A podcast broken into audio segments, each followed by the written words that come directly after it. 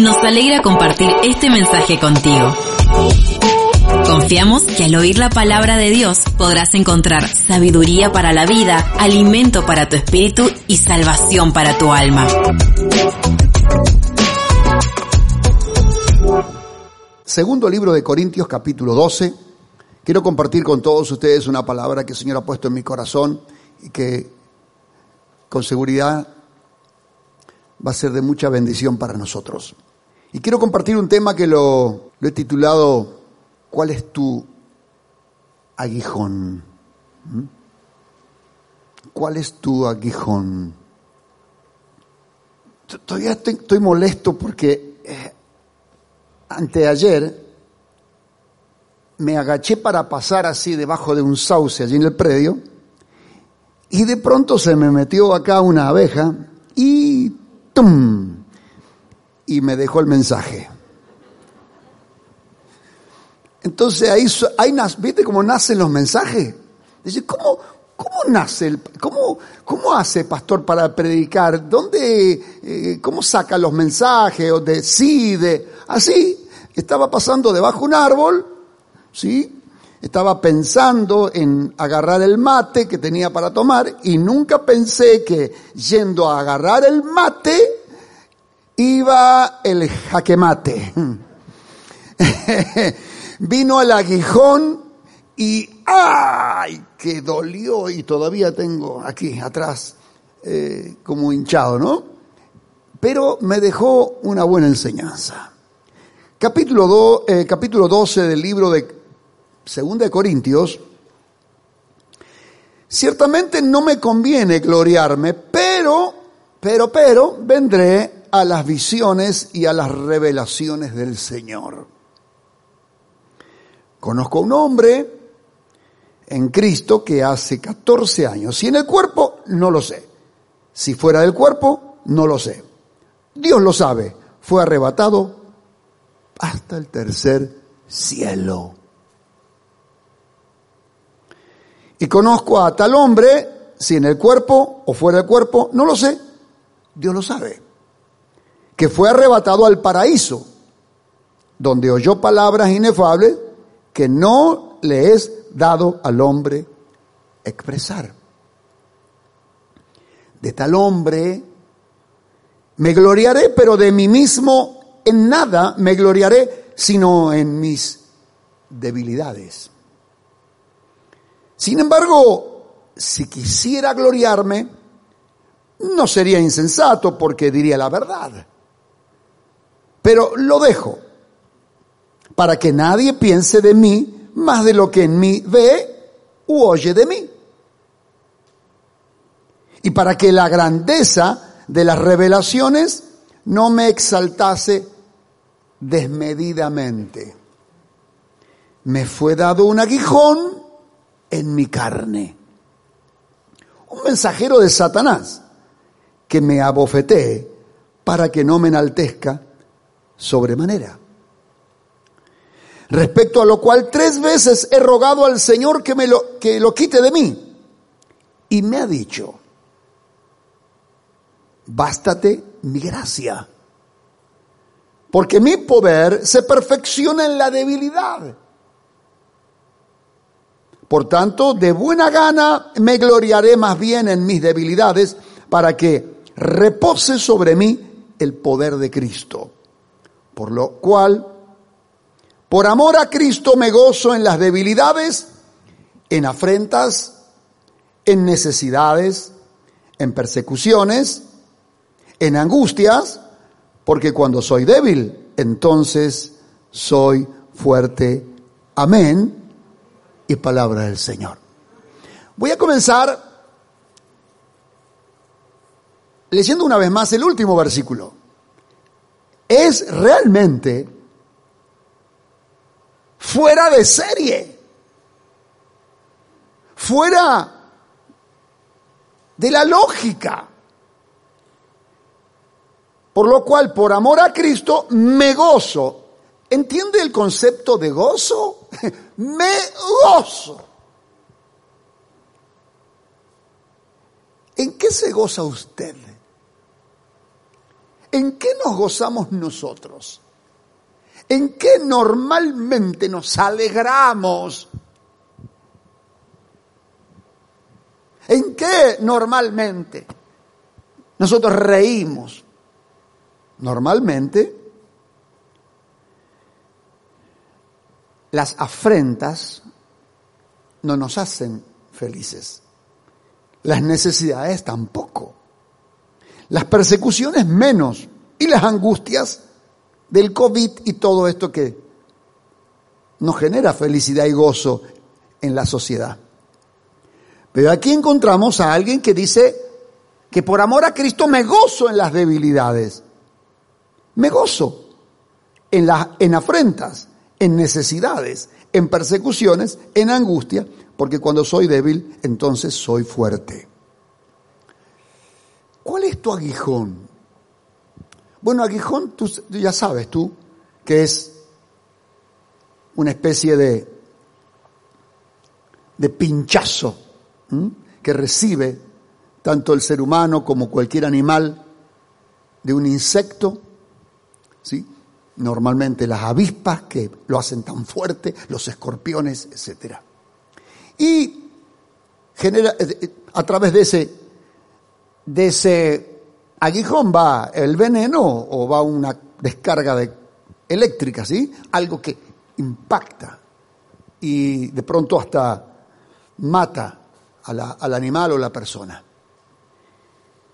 El apóstol nos habla en el capítulo 11 los sufrimientos que él tiene como apóstol. Y yo leyendo y estudiando un poco, analizando, he sacado una conclusión, porque escuchando a muchos predicadores durante muchos años y aún en las redes sociales, nadie a ciencia eh, exacta sabe cuál fue el aguijón que Pablo tuvo. Y está bueno que no haya quedado especificado. ¿Por qué? Porque de esa forma cada uno puede sacar su conclusión, pero también te da a entender que no importa, no importa cuál aguijón sea, porque de esa forma también te permite creer que lo que tú estés viviendo puede ser similar a lo que San Pablo vivió. O sea, un aguijón es una prueba, un aguijón es un problema. No importa cuál fuese, lo cierto es que ese aguijón es permitido por Dios con un propósito. Entonces, ahora cuando tú descubres tu aguijón, en lugar de luchar con él, te vas a centrar en otro punto. Normalmente la gente se centra en el aguijón y lucha con el aguijón y lo que no sabe es que ese aguijón fue enviado por Dios. Entonces te vas a encontrar luchando con Dios. Te vas a encontrar luchando con una prueba que Dios mandó. Aunque es cierto que el aguijón que habla Pablo era un mensajero de Satanás. ¿Y entonces cómo? ¿Cómo es que Dios lo mandó? Es que Dios maneja todo. Nada puede hacer el diablo si no le es permitido por Dios. ¿Mm? Nada puede hacer el, demonio si no lo permite Dios. Dios lo permite en este caso porque necesitaba trabajar en la vida del apóstol Pablo. Ahora bien, el apóstol en el capítulo 11 relata muchas cosas, no vamos a leer, pero ¿sabe que descubrí? Que Pablo tiene un problema de falta de, o sea, los corintios no lo aceptaban. Había cierta indiferencia a Pablo, lo comparan con los otros apóstoles. Y usted sabe que las comparaciones son odiosas, como dicen.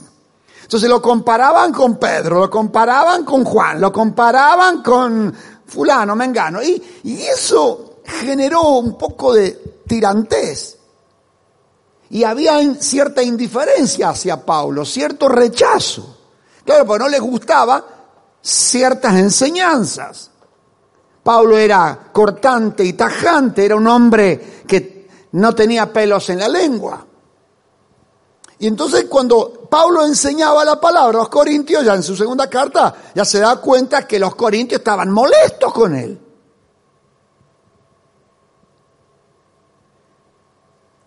Y entonces Pablo empieza a autorreferenciarse y habla diciéndole que ¿Acaso no soy yo también apóstol? ¿Acaso no soy también usado por Dios? ¿Acaso Dios no me ha dado dones? Y entonces ahora en esta autorreferencia dice, bueno, voy a contarles de un cierto hombre que conozco no sé si en el cuerpo o fuera del cuerpo. ¿De quién está hablando él? De sí mismo. Y que ese hombre, de tal sí me voy a gloriar, de, de mí no. se estaba gloriando, de, de todas maneras se estaba gloriando, ¿cómo que no? Bueno, se gloria Pablo un poquito de la experiencia que tiene de haber sido privilegiado por el Señor en el arrebatamiento que tuvo fue arrebatado hasta el tercer cielo. Ahora lo curioso es que él, primero dice tercer cielo y segundo paraíso. Son dos lugares. Por supuesto, allá en el cielo, qué sé yo, cómo, si a la izquierda, a la derecha, más alto, más bajo, no lo sé. Pero lo cierto es que él comparte la revelación de que fue a un lugar donde escuchó cosas o vio cosas que no se pueden contar, que son imposibles para la mente humana, para la lógica humana. De esa experiencia me voy a gloriar. Ahora, Pablo empieza a relatar a los hermanos, a los corintios, de que él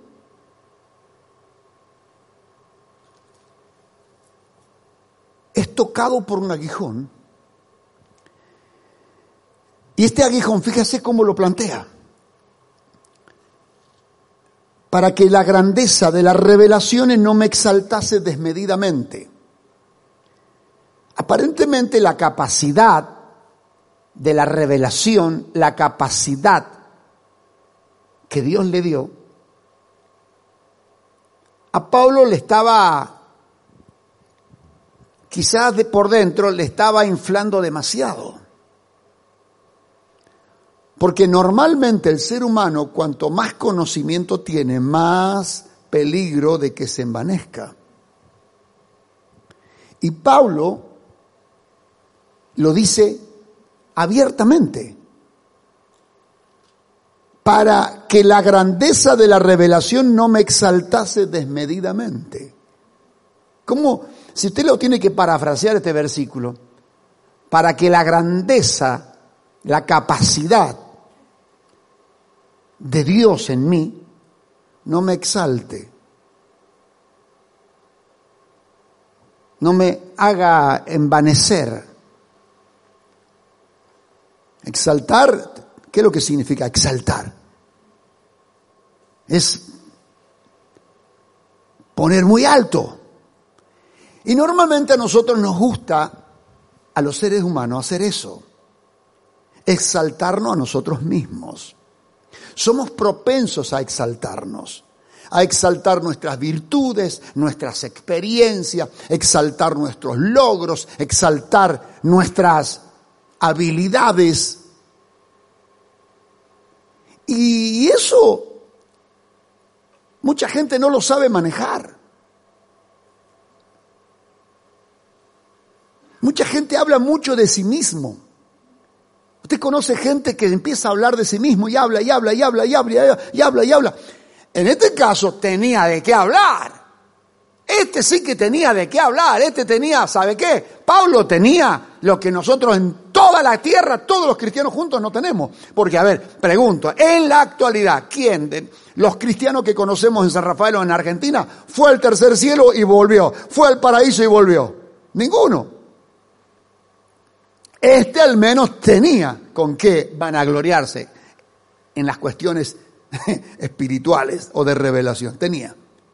Ahora, hay gente que no tiene nada de experiencia en Dios, no tiene nada siquiera en la vida, pero le encanta hablar de sí mismo, le encanta hablar.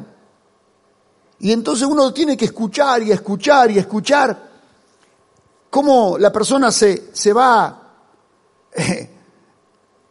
se va eh, abriendo y, va contando y va contando y, uno lo escucha y dice, che, ¿cuándo las va a cortar?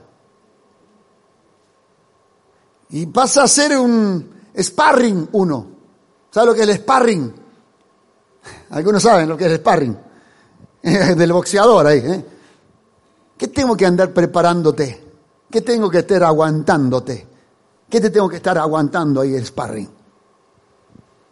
Pero hay gente que así va a tu casa y bla, bla, bla, bla, bla, bla, bla, bla, y te descarga un rollo. Esas personas tienen un problema. Yo estaba leyendo un poco en internet al respecto. Y, y son personas que tienen una inseguridad, entonces necesitan hablar y hablar, hablar, hablar, hablar, todo, todo. Tienen que contar todo lo que hacen, todo. Te cuentan todo, todo, todo, todo, todo, todo. todo. Y llega el marido a la casa y en la noche está... Todo le cuenta, pero todo, todo. Si no le cuenta todo, no, no puede dormir. Esa no sos vos, esa es la que no vino hoy a la reunión. El pobre tipo está cansado y la aguanta, la aguanta y dice, por amor a ella, porque no quiero romper esa relación tan linda que tenemos, pero la tengo que bancar, pastor. Usted no sabe, la tengo que bancar. La escucho, la escucho y por ahí me quedo dormido. ¡Ya! ¿Ya está dormido? ¿Ya está dormido? ¿Ya está roncando? Y todavía no le contó, pero mi amor, yo creí que había terminado. No, si recién estoy contándote lo que me pasó hasta las 10 de la mañana, son, todavía faltan varias horas. Ese sparring pobre está. Hay gente que enferma en eso.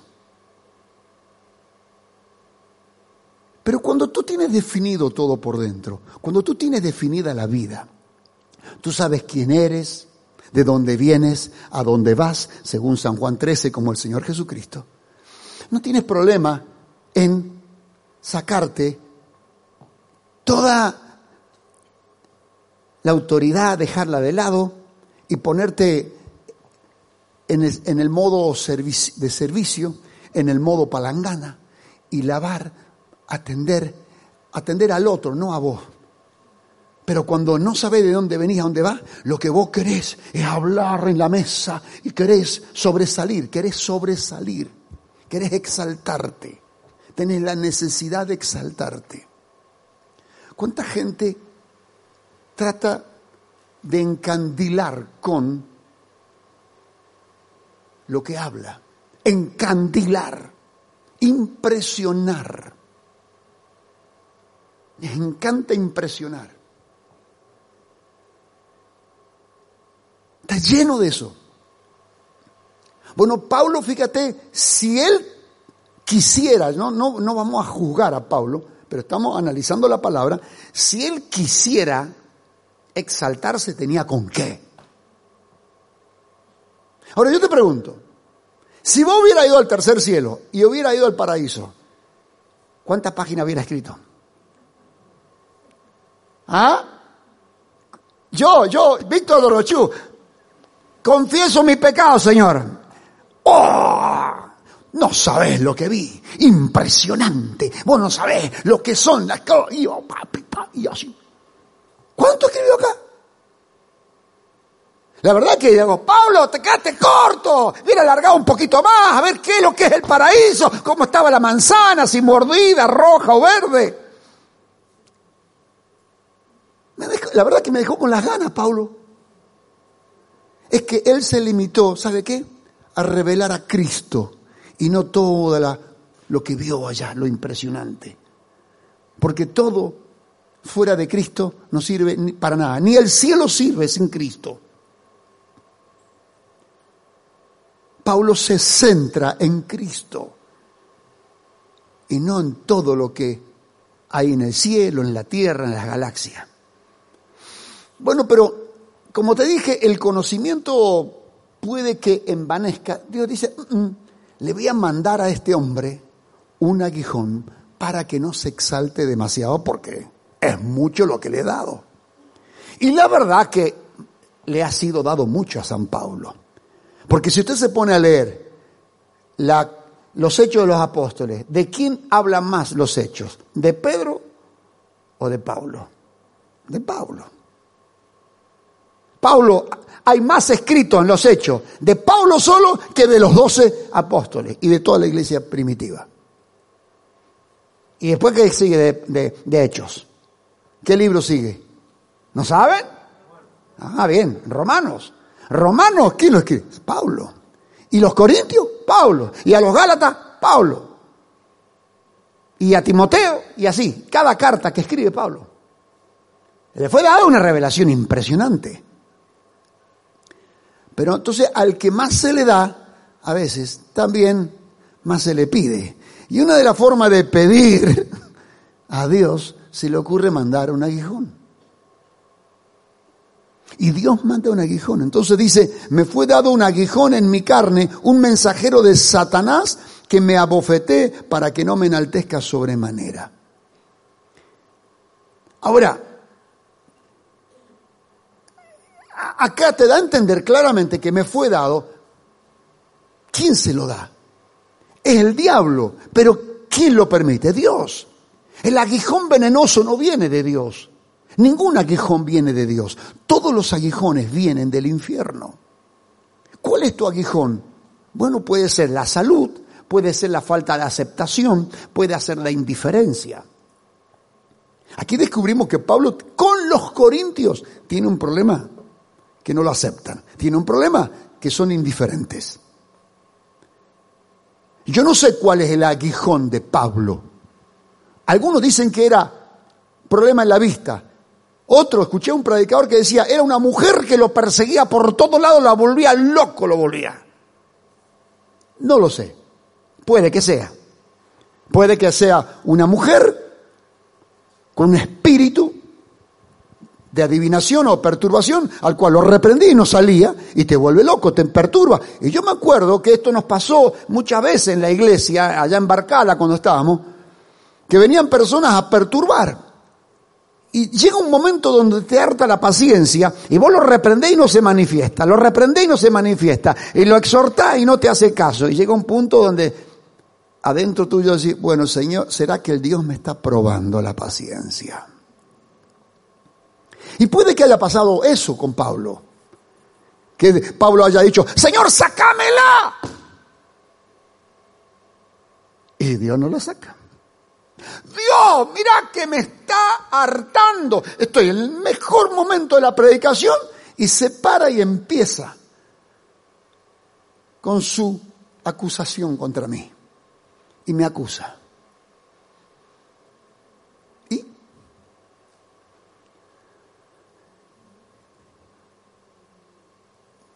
¿Cuántos de nosotros quizás estamos aguijoneados por personas? Porque mira, las enfermedades pueden ser aguijones. Pero las enfermedades de última, tomas una pastilla, calmas el dolor, qué sé yo, lo más, más o menos lo manejas. Ahora, cuando el aguijón es una persona, cuando el aguijón es un humanoide, un bruto que lo tenés al lado, una bruta que tenés al lado, y que tenés que bancar, se torna bravo el aguijón, ¿eh? Claro, es un aguijón de 100 kilos o de 70.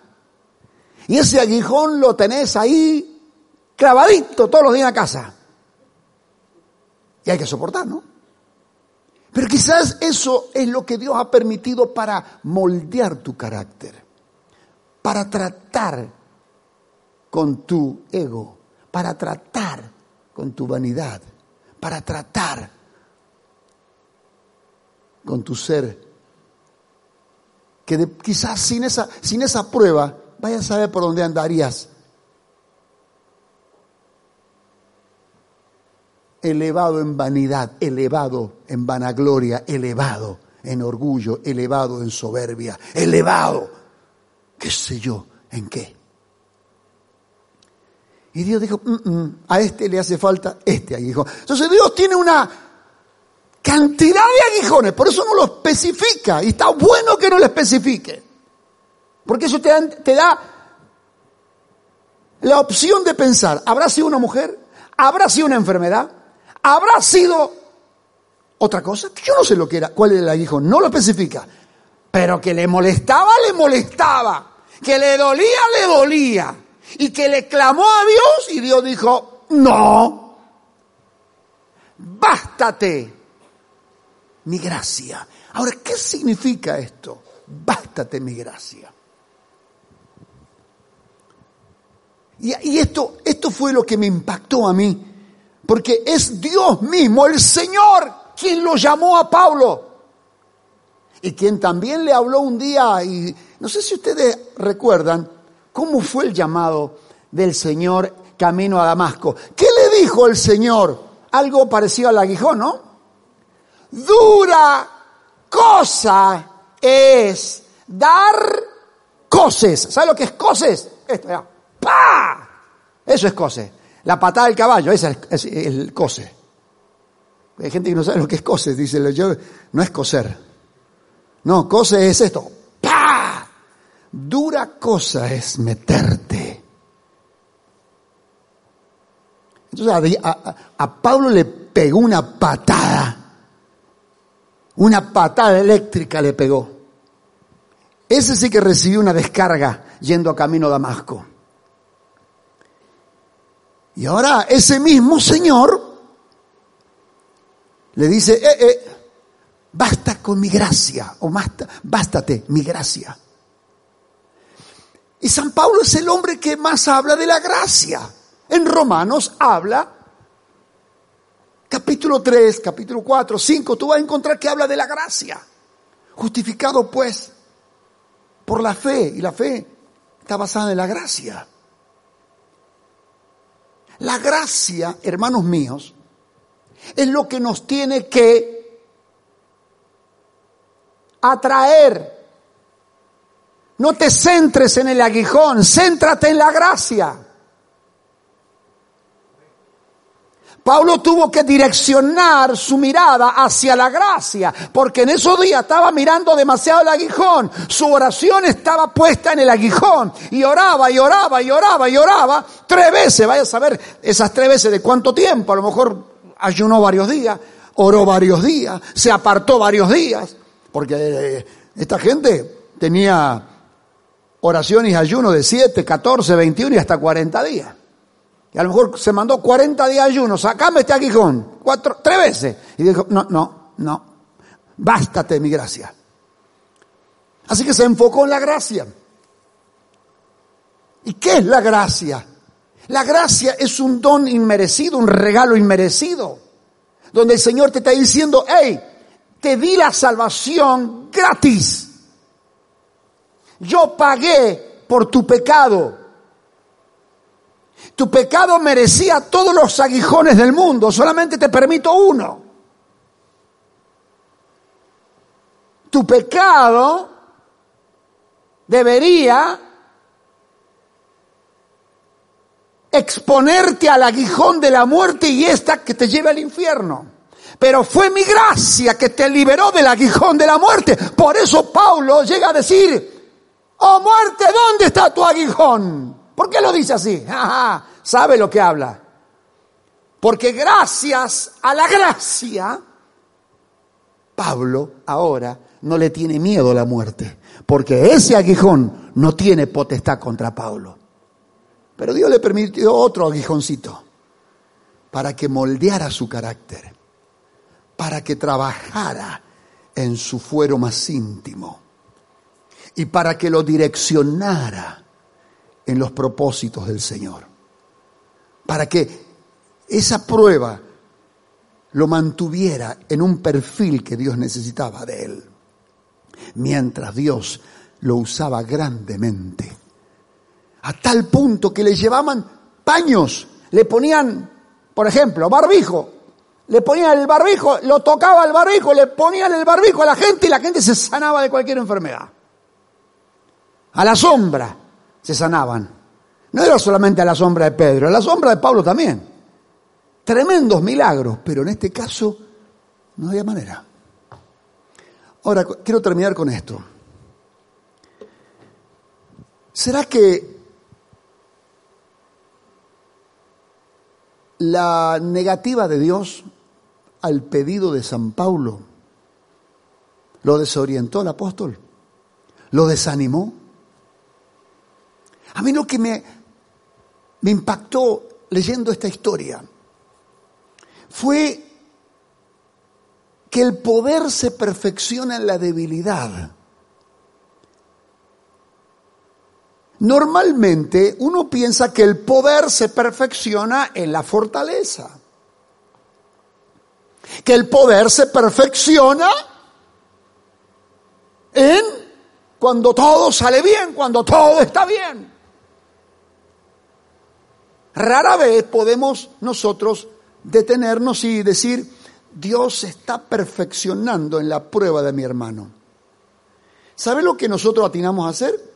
¿Cómo se está perfeccionando Satanás en la vida de mi hermano? Porque la verdad que sobre llovido mojado, el diablo lo tiene a mal traer. Nosotros a veces estamos dando un calificativo errado. Porque si yo te veo a vos, por ejemplo, te, te robaron, y encima que te robaron, se te prendió fuego la casa. Y de pronto el hijo mayor se te, se, te cayó en las drogas. Y, y tuviste un drama con tu mujer. Cuando vos hacer lectura de todos los problemas que tiene, voy a decir, ¿cómo se está perfeccionando Satanás con ese tipo? Eh? El diablo, el tipo está, cayó de la gracia, cayó de la gracia este. Y si vos mirás la palabra, el poder de Dios se perfecciona en la debilidad, en el aguijón, en la prueba. Así que cuidado porque podemos cometer un error nosotros haciendo lecturas equivocadas, porque Dios tiene un trato con cada uno que es totalmente distinto, muy distinto al mío. Dios tiene un trato con vos. Dios tiene una forma de obrar y lo está haciendo de una manera que comúnmente, naturalmente o normalmente no lo entiende el otro. No lo entiende. Por eso la palabra dice, no juzguéis. Porque somos rápidos para juzgar. El error, la caída, la patinada, qué sé yo. Somos muy propensos a juzgar y no solamente a juzgar, oh, peor todavía, condenar. Somos bárbaros para eso, para condenar, para señalar. ¿Mm? La gente no más señala.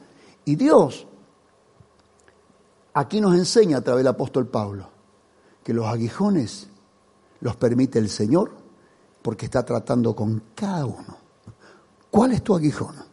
Descúbrelo y ya, si le pediste al Señor que te lo quite y no te lo quitó, ya deja de orar por eso y empezá ahora a pedirle al Señor que te guíe para entender qué es lo que Él quiere de ti mediante esta prueba que te está pasando. ¿Qué es lo que el Señor pide de nosotros? ¿Y qué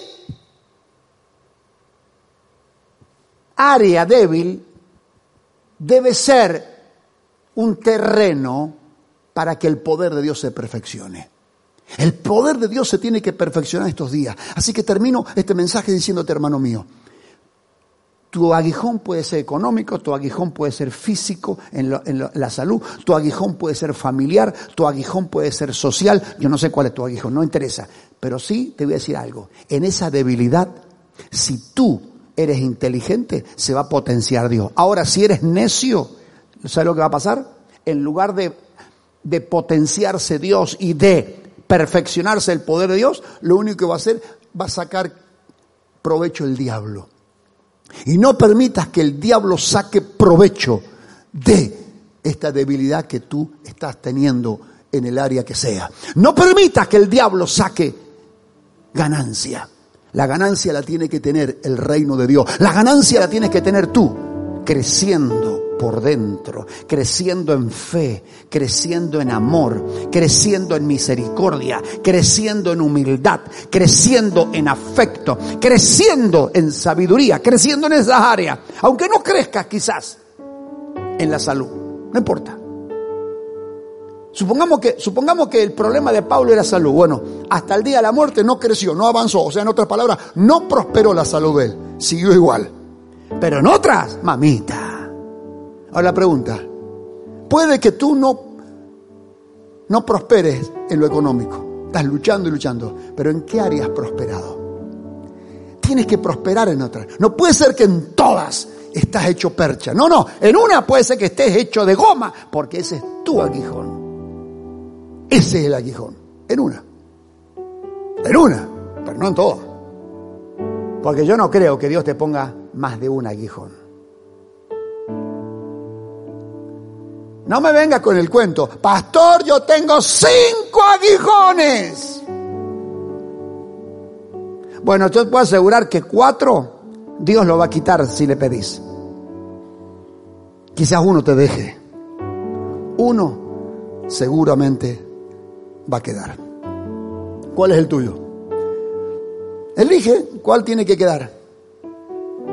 Mira si Dios baja en esta mañana y te dice, bueno, Beto, ¿cuántos aguijones hay veo en tu casa? Y tenés uno en la economía, otro en la salud, otro en esto, otro... Cinco aguijones. Bueno, elegí.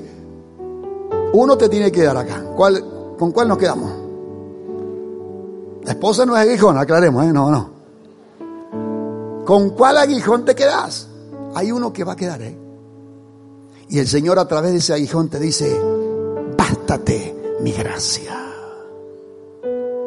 Porque mi poder se perfecciona en ese problema que estás teniendo. Mi poder se está desarrollando. Mi grandeza se está gestando. Mi presencia te está haciendo crecer en intimidad, en sabiduría, en revelación, en gracia, en humildad, en amor, etc. El poder de Dios crece así. Póngase de pie, por favor. Gloria a Dios, gloria a Dios. Cierra tus ojos por un instante. Sé que Dios está hablando a muchos corazones, a muchas vidas.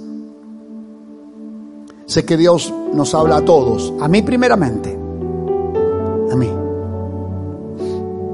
Yo le he pedido a Dios por muchas cosas que... Mm, mm, mm, y he entendido que en algunas cosas son aguijones que Dios lo permite.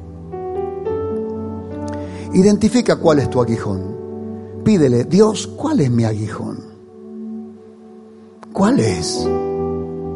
Hay uno que tú lo has permitido para que trate conmigo. Así que no lo voy a reprender, no lo voy a maltratar, voy a dejar que siga su curso.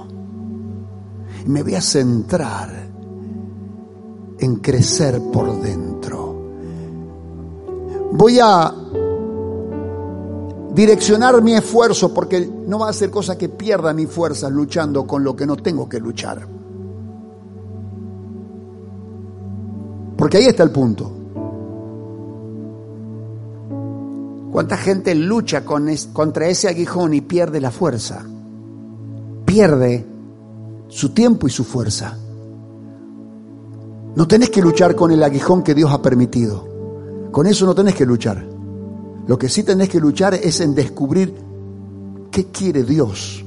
Pablo lo, lo entendió, por eso lo escribe. Pablo descubrió que el aguijón era permitido por Dios para que no se exalte. En otras palabras, porque era orgulloso Pablo. Era demasiado exigente. Era demasiado detallista. Era demasiado perfeccionista. Entonces, como era tan perfeccionista, ahora Dios le manda un aguijón y dice, baja tú, vamos, bajate, bajate, entendé a tu prójimo. Vamos, Pablo, bajate, Porque claro, subió al tercer cielo, subió al paraíso, estaba muy arriba el tipo. Bájate, pone tus pies en la tierra. Así que esa Dios en esta mañana también te hable hacia vos. Padre, gracias por habernos hablado. Gracias por habernos ministrado en esta mañana. Gracias por tenernos siempre en cuenta. Dios maravilloso, nos acercamos al trono de la gracia y pedimos perdón por nuestros pecados. Perdónanos por no saber identificar el aguijón permitido por ti. Hay otros que son producto de nuestra falta de fe. Hay aguijones que están clavados por falta de sabiduría, por falta de oración, por falta de temor a Dios. Pero si el que nos toca es permitido por ti, sabemos que será para bien. Dios maravilloso, que tu poder se perfeccione en nuestra debilidad. Que en estos días de debilidad económica, familiar, en estos días de debilidad física, con tantas enfermedades, que se perfeccione tu poder, Señor. Se perfeccione tu poder ahora. Que se perfeccione tu poder, Espíritu Santo, en el nombre de Jesús. Gloria, gloria, gloria, gloria. Pídele al Señor, pídele, dile, Señor, perfecciona tu poder en mi, en mi debilidad. Perfecciona tu poder en mi debilidad. Porque hay un área débil, seguramente hay un área débil.